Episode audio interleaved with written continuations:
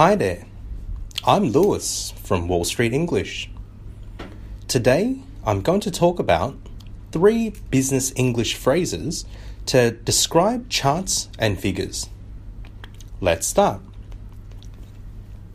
During situations like group presentations, meetings, and special events, please ensure you use formal English. Try to avoid slang or short language during these situations. While presenting different facts or figures in charts or tables, you may want to use some of the following words to emphasize important key points or moments.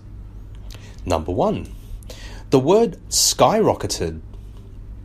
Definition to rise extremely quickly or make pr- quick progress towards success. Example Our sales figure skyrocketed this month compared to last. Number two, Apple shares prices skyrocketed upon the announcement of their new innovative product.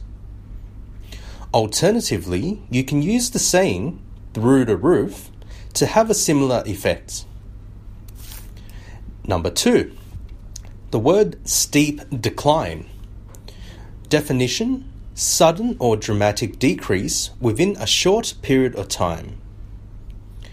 Example After the introduction of smartphones, Nokia saw a steep decline in sales.